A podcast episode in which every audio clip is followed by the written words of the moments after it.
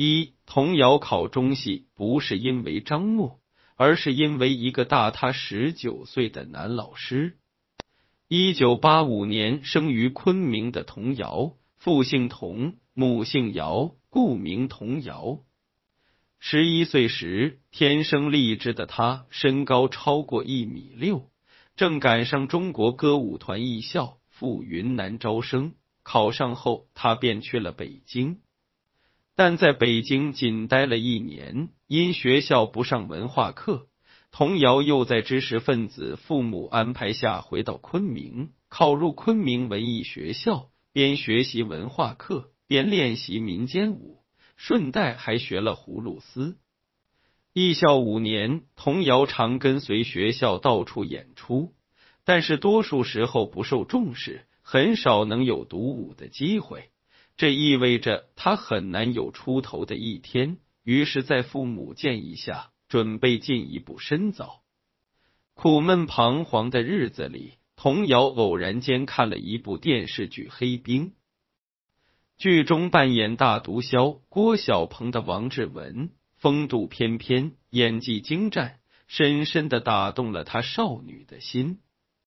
后来他听说大他十九岁的王志文是中戏老师，便下定决心要考中戏，想着成为王志文的学生，就能亲身体验一把郭小鹏的风采了。到了二零零二年，三十七岁的巩俐已扬名国际影坛，二十三岁的章子怡也凭借《卧虎藏龙》打开了好莱坞的大门。这时，十七岁的童瑶去中戏出试，监考老师一看到他就明显一惊，然后揉了揉眼睛继续看，说：“这不就是小号巩俐，大号章子怡吗？”你来吧，来了中戏，他们就都是你的师姐。而当时童谣除了中戏，还在老师建议下报了北电。结果中戏才二试时，北电的三试结果已出，顺利通过的童谣被北电老师嘱咐：“你别考中戏了，回家准备一下文化课，两百分就能录取。”然而那时的童谣一心惦记着比他大十九岁的王志文，义无反顾的放弃北电，选了中戏。他没料到，在中戏一场阴错阳差的劫难正在等待着他。二十七岁的童谣梦想成真，以文化课三百一十六分，专业课第一的成绩。成为中戏两千零二级年龄最小的学生，白百合、文章、唐嫣、杨烁等都是他的同学。然而中戏美人扎堆，专业好的也大有人在。童谣置身其中，并不显眼，恍如沧海一粟。很快感觉自己成了小透明。更令他失望的是，进了中戏，他才知道。王志文在中戏当老师没错，但他是在研究所工作，并不授课，所以他想体验一把偶像风采的想法彻底落空了。不过，因为他跟章子怡长相颇为相似，又都有六年学武经历，一进校门就被冠上了“小章子怡”的称号，从此这个标签就成了他祸福相依的开始。相比同班同学杨烁、白百合，童谣无疑是幸运的，在中戏严禁大一、大二新生外出拍戏的规定下，童谣刚读大一就突破禁令，幸运接到了人生第一个角色。这一年，李文琪导演筹备电视剧《林海雪原》，因为原定要演白茹的演员临时被换。导演组便在一百多个候选名单中物色新演员，只有十七岁的童谣，因为长得干净清纯，没有风尘气，模样还既像巩俐又像章子怡。导演组想观众看了肯定喜欢，于是就一致选了他。童谣成功捡漏和资深演员王洛勇、盖克在《林海雪原》中同场飙戏。按说十分幸运，但是这个角色却成为他日后炸响的一颗骚雷的引子。第一次拍戏还是大一新生的童谣，刚学表演没几天，根本不会演戏，不仅台词说不好，连镜头在哪儿也找不到，还老挡别人的光。更痛苦的是，拍摄环境非常恶劣。从小在春城昆明长大的他，在零下三十多度的东北，还得用雪洗脸，冰碴碰到脸上。像刀割一样疼，怕被冻哭了好几回。好在《林海雪原》是一部男人扎堆的戏，大家对这个清纯靓丽的小姑娘恨是怜香惜玉，对她关怀备至。后来，童谣还和该剧摄影王小明成了朋友。一次，他去另一剧组探班王小明时。意外认识了一位中戏学长，由此开始了一段劫难般的恋爱。三二零零三年，王小明在昆明拍正托，张国立和张默父子是主演。当时童谣正好也回老家，作为东道主，自然就去探班曾对他照顾有加的王小明。当年方十八，长相酷似章子怡的童谣。蓦然出现在片场时，有没有吸引到张国立不知道。反正他二十一岁的儿子张默是被吸引到了，魂不守舍，简直一见钟情。从这之后，张默便开始疯狂追求童谣。童谣看着痞坏痞坏的张默，演起戏来有模有样，霸气十足。又听说他爹资源很强，对他很是欣赏。很快同意与他交往，但是没过多久，童谣便发现张默的这种霸气不仅是在演戏时，生活中也很霸道。两人相处时，不管干啥，只要一言不合，张默就可能用手机或者椅子砸向他。有一次，童谣去杭州探班，正在拍戏的张默。两人又因一点小事起了争执，张默这暴脾气一上来，大打出手，直接让童谣进了医院。后来，童谣逐渐发现，张默不仅喜欢使用暴力，控制欲还特别强，只要一不拍戏，就会给他来个夺命连环扣。两三个月下来，光电话费就花了上万。几次三番之后。童谣越发觉得两人性格不合。再说，好好的漂亮姑娘，隔三差五地鼻青脸肿，也忒丢人。闹不好哪天再把小命搭上，就太不值了。于是便提分手。然而张默不同意，还威胁他说：“如果你敢跟我分手，我不会让你有好日子过，我会让你怕我恨我。”同年十月。已是中戏表演系主任的黄定宇，因培养出巩俐、章子怡、徐帆、刘烨等一大帮明星，接连两次登上央视。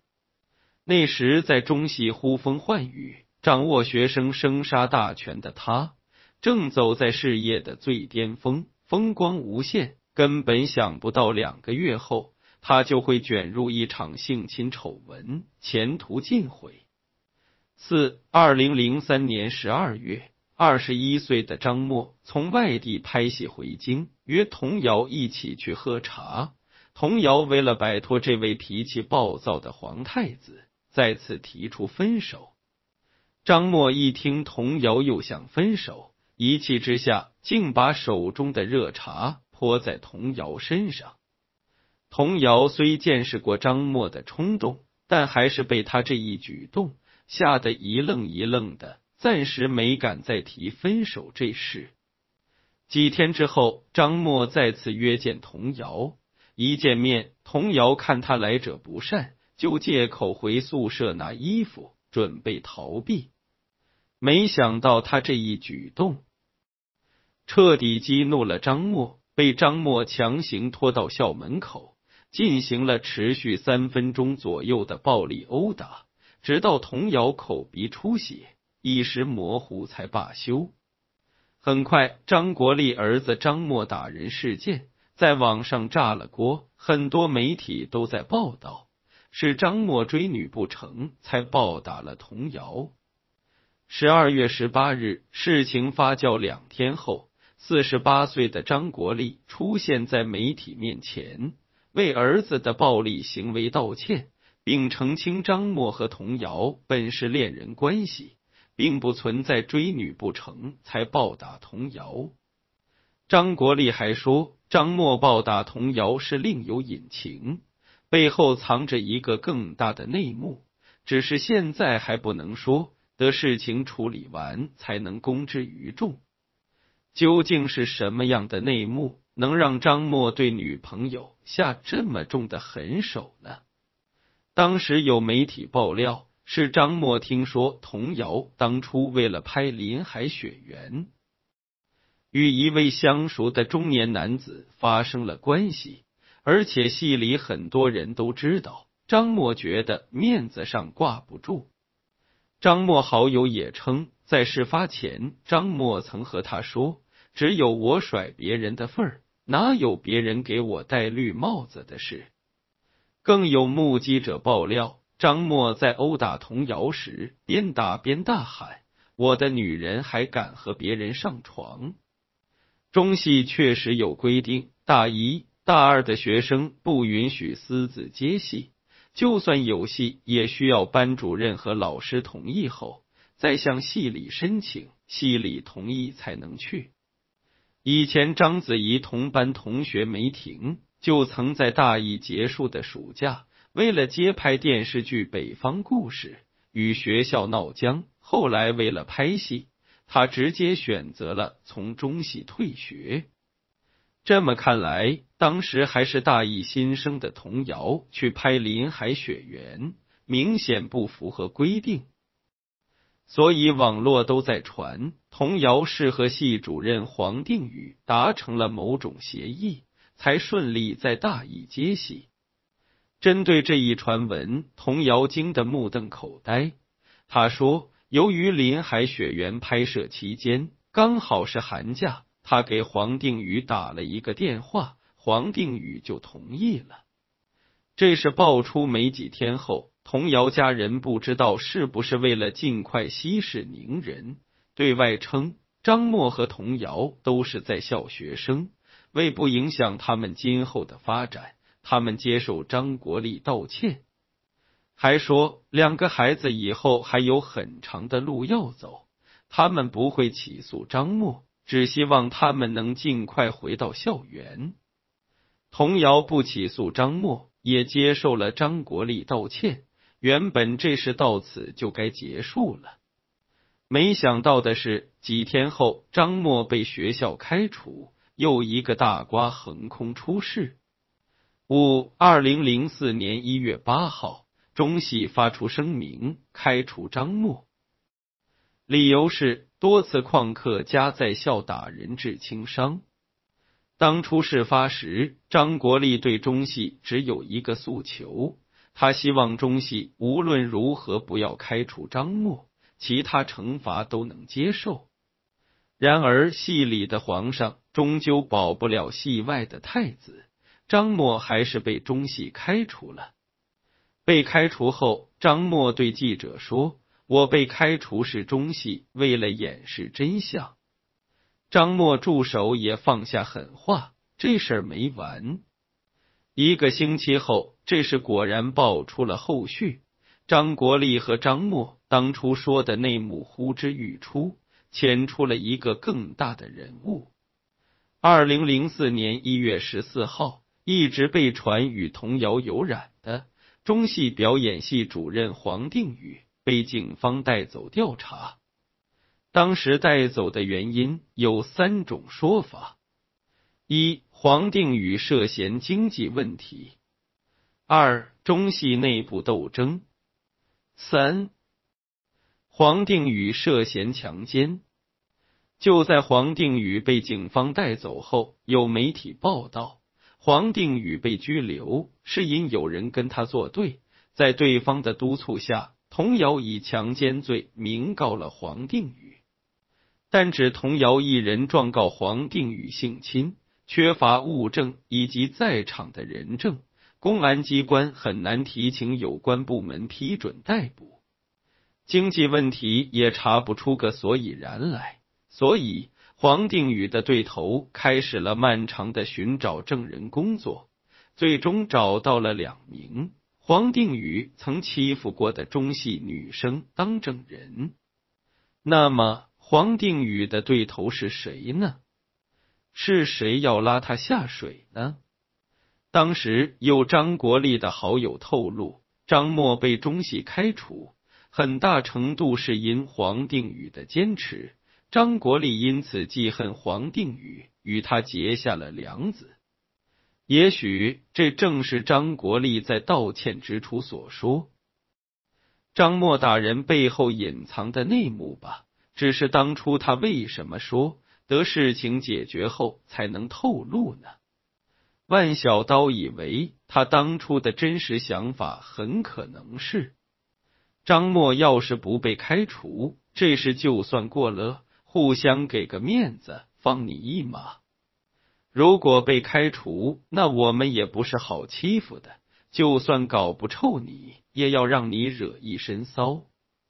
可就在吃瓜群众等着看大戏时，黄定宇却在被拘留了三十七天后，终因证据不足被取保候审了。从张默打人。黄定宇被抓到释放，整个过程堪比一部扑朔迷离的大片。就在吃瓜群众看得惊心动魄时，随着黄定宇被警方释放，这场大戏逐渐落下了帷幕。彼时，十九岁的童谣在经历了一阵超强暴风雨的冲击后，一心想着潜下心来，好好在学校学点真本事。蛰伏两年之后，童谣从中戏刚一毕业，就意外迎来了一个和偶像合作的机会。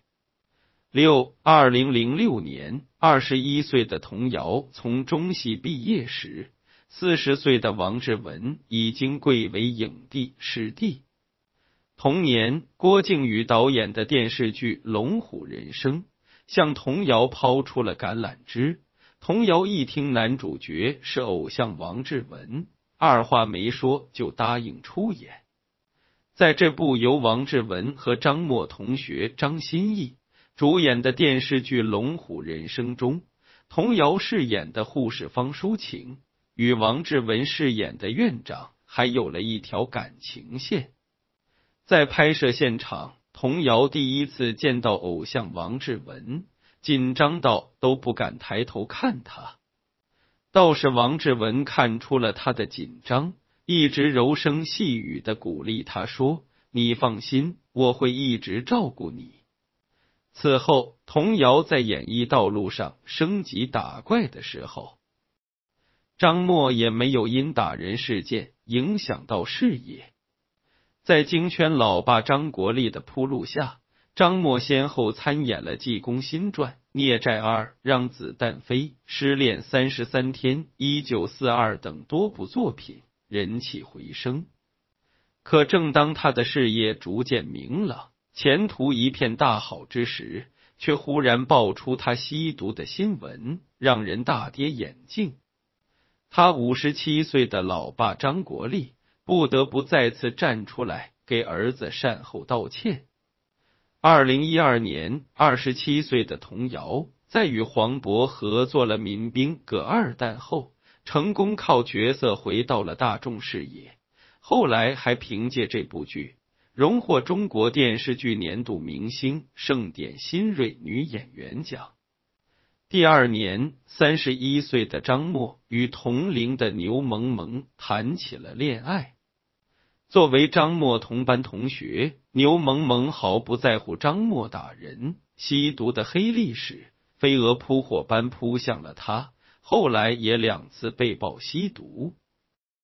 二十八岁的童谣则被拍到与资本大鳄王冉共喝咖啡，互相喂食，恋情曝光。一九六八年出生的富商王冉，比童瑶大了整整十七岁，毕业于哈佛大学，坐拥十五家公司，身家雄厚，还曾合作过童瑶的经纪公司博奈影业。有了富商男友的资源加持，童瑶开始在娱乐圈扶摇直上，戏约不断，迎来了事业的爆发期。二零一四年，三十一岁的佟丽娅凭借《宫》《北京爱情故事》等粤剧当红女星，并和陈思诚举行婚礼。二十九岁的童瑶则作为佟丽娅闺蜜，以伴娘身份出现在婚礼上。让人意外的是，佟丽娅婚礼当天，关于童瑶新剧《新闺蜜时代》的宣传，就以童瑶。佟丽娅闺蜜情的通稿形式出现在网络上，强蹭了一波热度。同年情人节，在佟丽娅、陈思诚主演的电影《北京爱情故事》发布会上，童瑶还作为好友亲自到场支持，并发起了一场请闺蜜们看北爱的活动。不得不说，童瑶的营销玩的是非常溜了。在给闺蜜佟丽娅电影做活动的同时，还不忘给自己的新剧《新闺蜜时代》做宣传。同年五月，三十二岁的张默在五二幺当天宣布已与牛萌萌分手。两个月后，张默就因再次吸毒二进宫。巧合的是，牛萌萌在今年六月被爆出吸毒时。警方透露，牛萌萌第一次吸毒时间也是在二零一四年七月。这其中的瓜，想必也是又圆又甜。详见万小刀公众号往期精选。某女星吸毒，她情史更劲爆。二进宫后的张默，在广电总局封杀劣迹艺人的新规下，彻底凉凉。老子资源再强。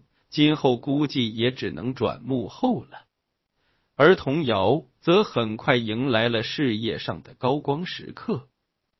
七二零一八年，三十三岁的童瑶先是在与周迅、霍建华等主演的电视剧《如懿传》中，因饰演皇贵妃高羲月饱受好评，后在王凯、杨烁主演的电视剧《大江大河》中。